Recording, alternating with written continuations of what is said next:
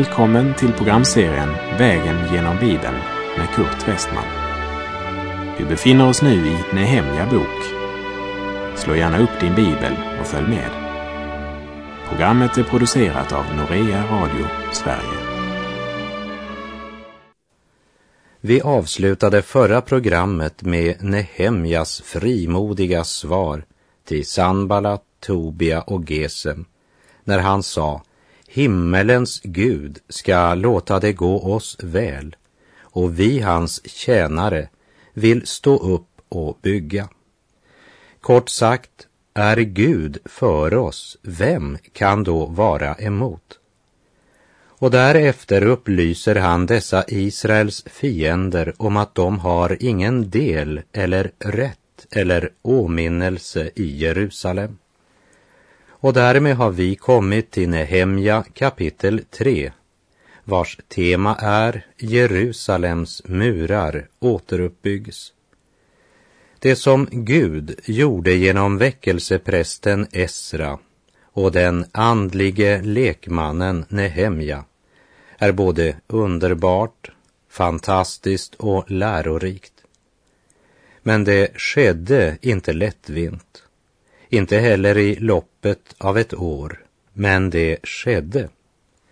Och för att det skulle kunna ske behövde Gud både en präst och en lekman som helhjärtat valde att tjäna den ende sanne Gud. Esra och Nehemja trodde på vad skriften vittnade om Gud och de trodde på egendomsfolkets återvändande till Jerusalem. Prästen Esra och lekmannen Nehemja stod på samma grund.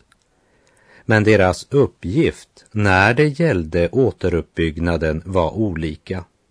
Liksom kroppen består av många lemmar. I Romarbrevet 12, vers 4 och 5 står det Ty liksom vi i en kropp har många lemmar och alla lemmarna inte har samma uppgift, så är vi som är många en kropp i Kristus. Men var för sig är vi varandras lemmar. Och det var verkligen sant också här vid återuppbyggnaden. Här arbetade man sida om sida, präster och lekmän, fattiga och rika, från stad och landsbygd, affärsfolk, hantverkare, ämbetsmän och tjänare, kvinnor och män. Och murens återuppbyggande var nödvändigt, rent nationellt. Men också andligt sett var det ytterst nödvändigt att resa Jerusalems murar igen. Och Gud hade kallat Serubabel och Esra att återuppbygga templet och undervisa folket och föra folket in i Guds ord. De hade en annan uppgift än Nehemja som skulle återuppbygga Jerusalems murar. Det var olika män med olika uppgifter.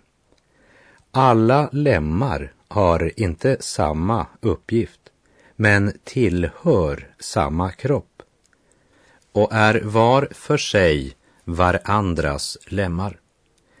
Berättelsen om Jerusalems återuppbyggnad är fantastisk. Och det vi ska registrera när det gäller de olika avsnitten på muren runt Jerusalem är att det börjar vid fårporten och det avslutas vid fårporten. Nehemja kapitel 3, vers 1 och överste prästen Eliasib och hans bröder prästerna stod upp och byggde fårporten som de helgade och i vilken de sedan satte in dörrarna. Vidare byggde de ända fram till Hamaetornet som de helgade och vidare fram till Hananeltornet. Fårporten vände mot nord och i närheten av porten så låg en marknad där du kunde köpa offerdjur. Och de fördes sedan genom denna port och upp till templet där det offrades. I Johannes 5, vers 1 och 2 står det. Därefter inföll en av judarnas högtider och Jesus gick upp till Jerusalem. Vid fårporten i Jerusalem finns en damm som på hebreiska heter Betesda. Den har fem pelargångar och i dem låg många sjuka, blinda, halta och lama. Jag tror inte att det var en tillfällighet att Jesus gick in just genom fårporten. Han var ju den som alla dessa offerlamm pekade fram emot. Och därför står också fårporten som en symbol på Kristi kors. För det är där vandringen med Gud börjar. Det är den enda plats man kan börja om man vill komma till Gud.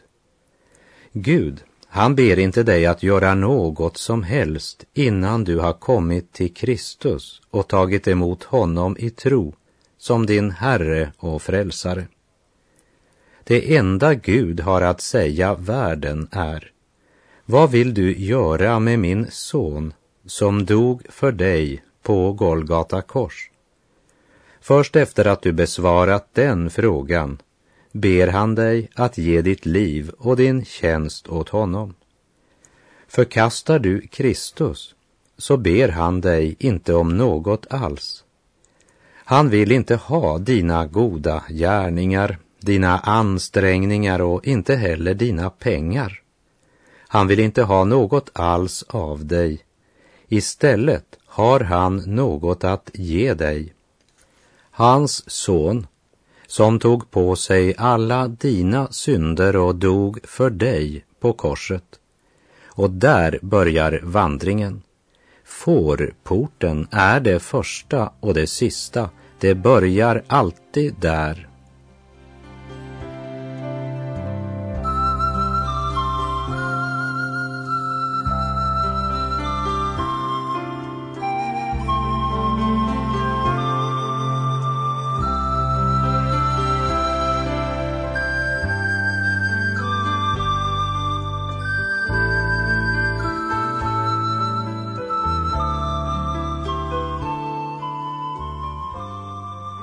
Nehemja kapitel 3 och vers 3. Fiskporten byggdes av Hassenas barn.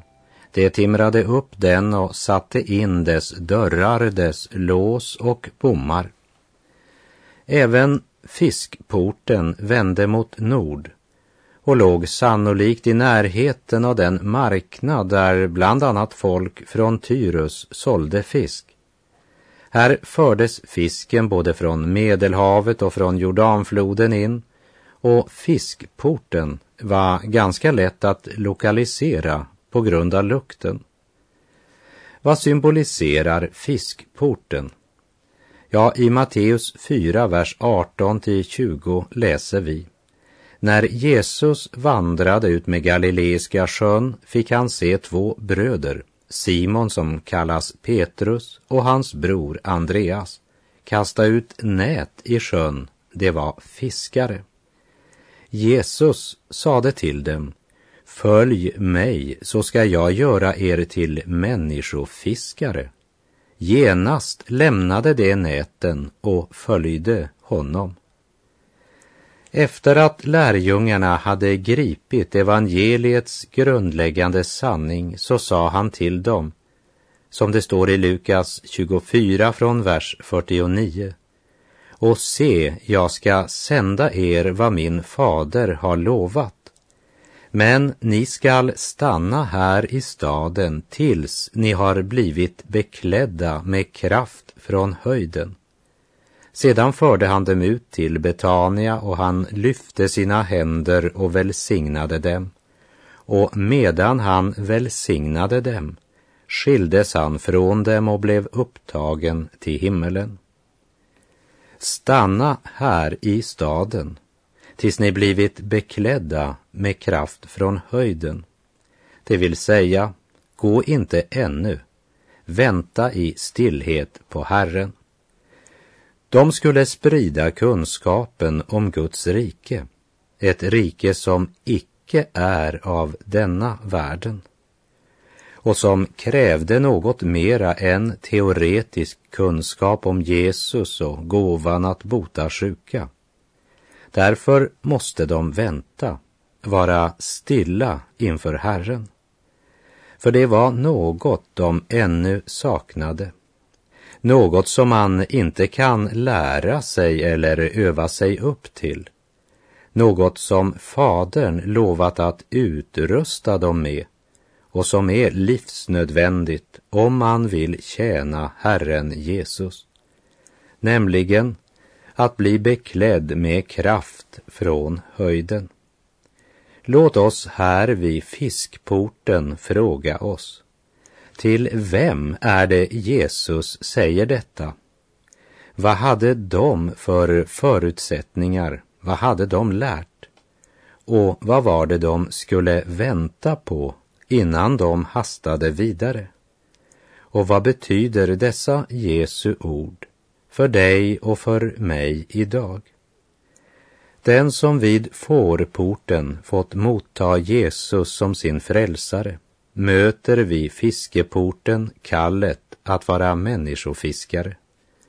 Och då tänker jag inte på att gå från dörr till dörr och knacka på, även om det kan vara ett sätt. Men när det gäller församlingen som är Kristi kropp så måste vi respektera att kroppen består av många olika lemmar, även om alla lemmarna tillsammans utgör en kropp.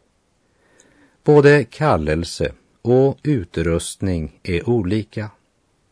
Men på ett eller annat sätt måste alla Jesu lärjungar också gå genom fiskporten.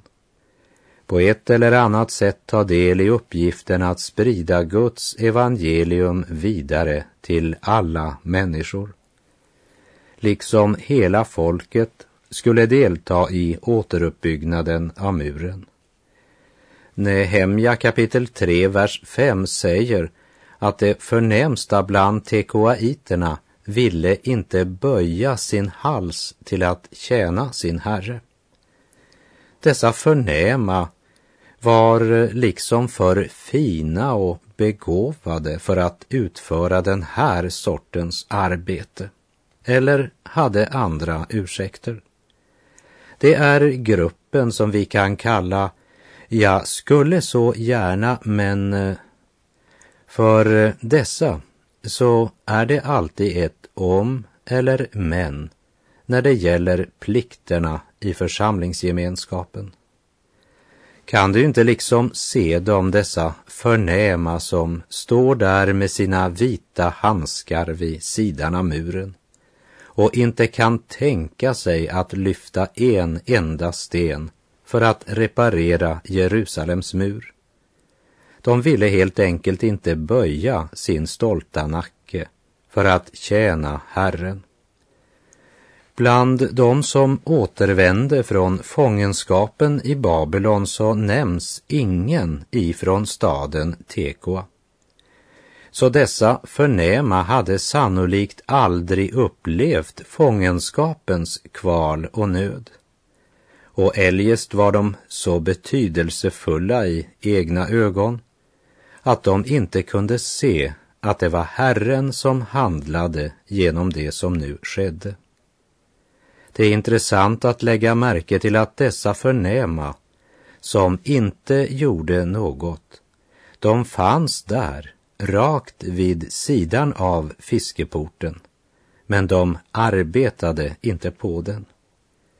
Det talar om bekännare som inte är något vittnesbörd för andra, men som ändå alltid är synliga där andra utför arbetet. Jerusalems mur kunde inte byggas utan svett och tårar. Muren kostade många slitna ryggar, trötta kroppar och sårade händer.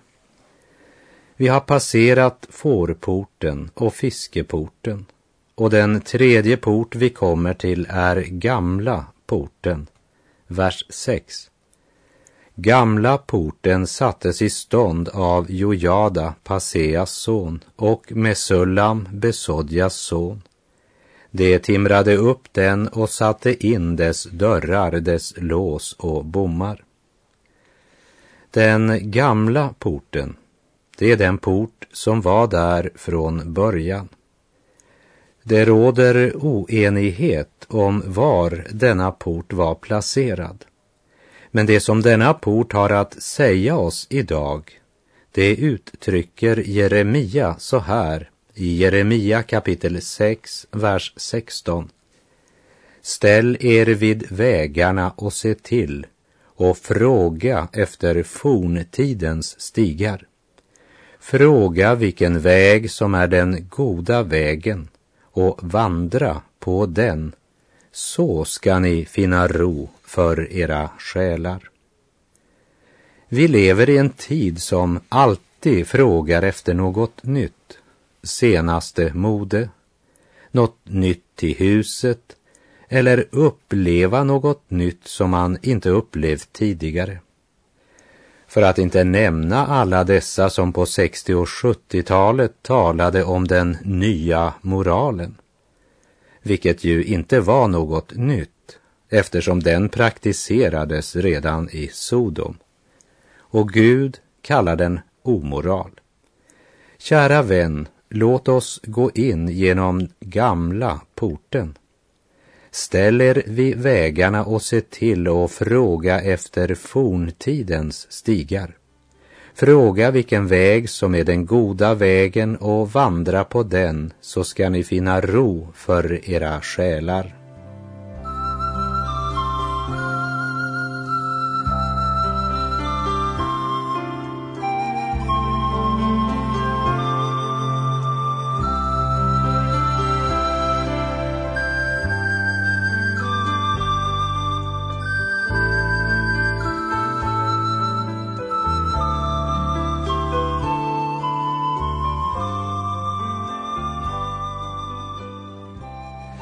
Innan vi vandrar vidare till dalporten så ska vi bara lägga märke till att Nehemja kapitel 3, vers 8 talar om var guldsmederna arbetade och var salvoberedarna arbetade.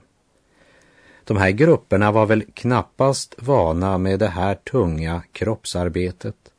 Men de fann ändå sin plats och gjorde trofast sin insats vid återuppbyggnaden. Också idag finns det många som inte är nämnda med namn, men som offrar mycket, både av tid, kraft och pengar, för att vara med och bygga Guds rike. Också salvoberedarna, det vill säga apotekarna, gjorde sin insats. Det är underbart att läsa om dessa som kavlade upp skjortärmarna och tog praktisk del i kampen för att resa muren. Det är också vi kallade att göra. Vi läser Nehemja 3, vers 13. Dalporten sattes i stånd av Hanum och Sanoas invånare. De byggde upp den och satte in dess dörrar dess lås och bommar.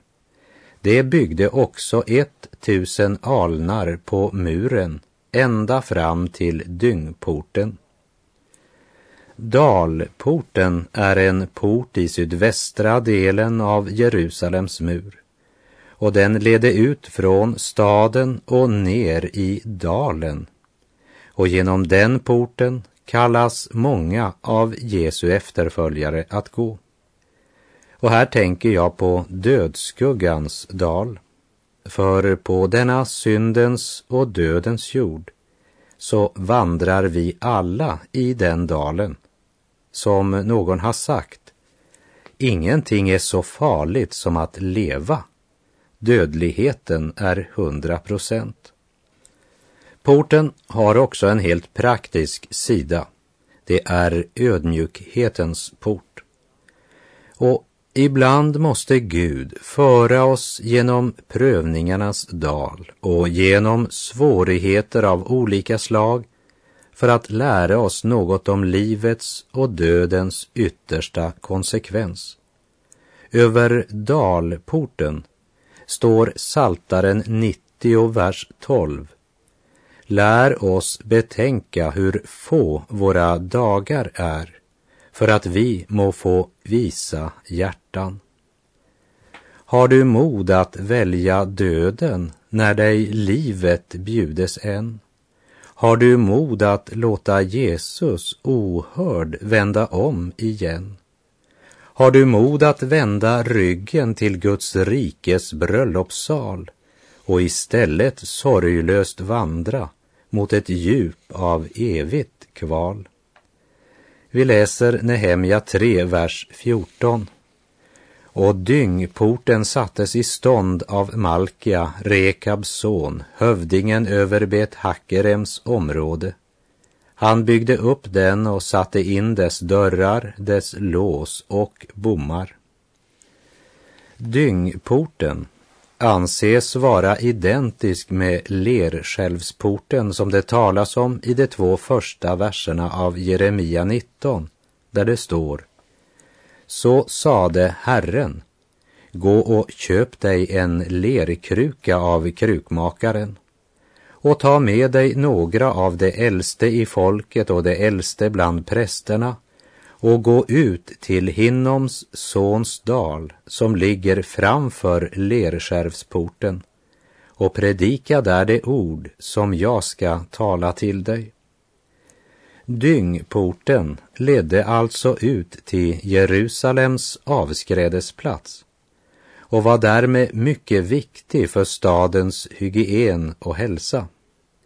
I Filipperbrevet 3, vers 7 och 8 står det men allt det som var en vinst för mig räknar jag nu som förlust för Kristi skull.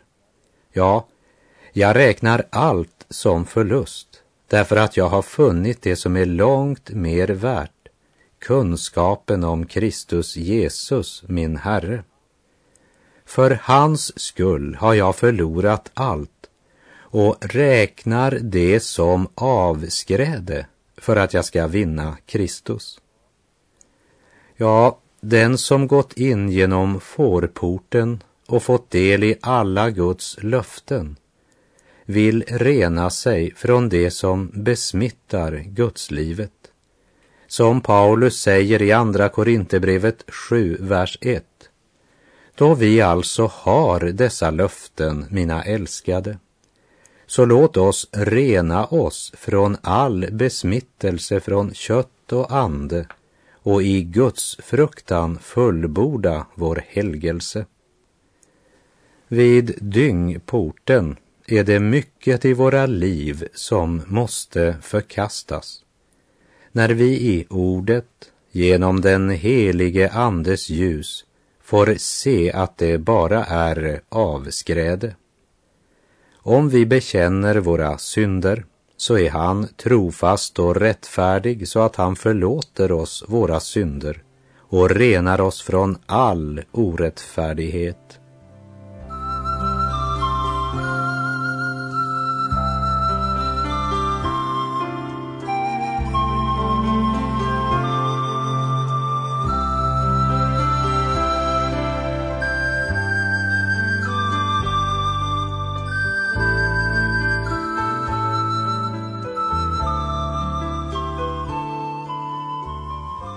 Nehemja kapitel 3, vers 15.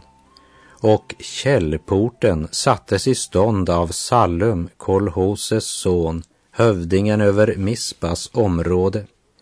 Han byggde upp den och lade tak på den och satte in dess dörrar, dess lås och bommar. Han byggde också muren vid vattenledningsdammen bredvid den kungliga trädgården ända fram till trapporna som leder ned från Davids stad.